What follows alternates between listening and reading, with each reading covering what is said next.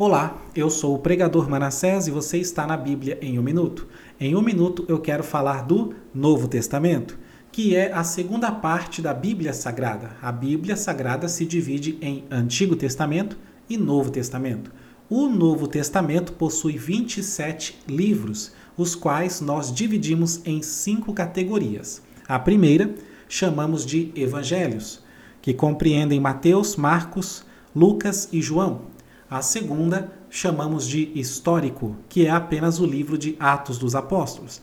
A terceira chamamos de cartas paulinas, que são as cartas escritas pelo apóstolo Paulo. São elas: Romanos, 1 e 2 Coríntios, Gálatas, Efésios, Filipenses, Colossenses, 1 e 2 Tessalonicenses, 1 e 2 Timóteo, Tito e Filemão.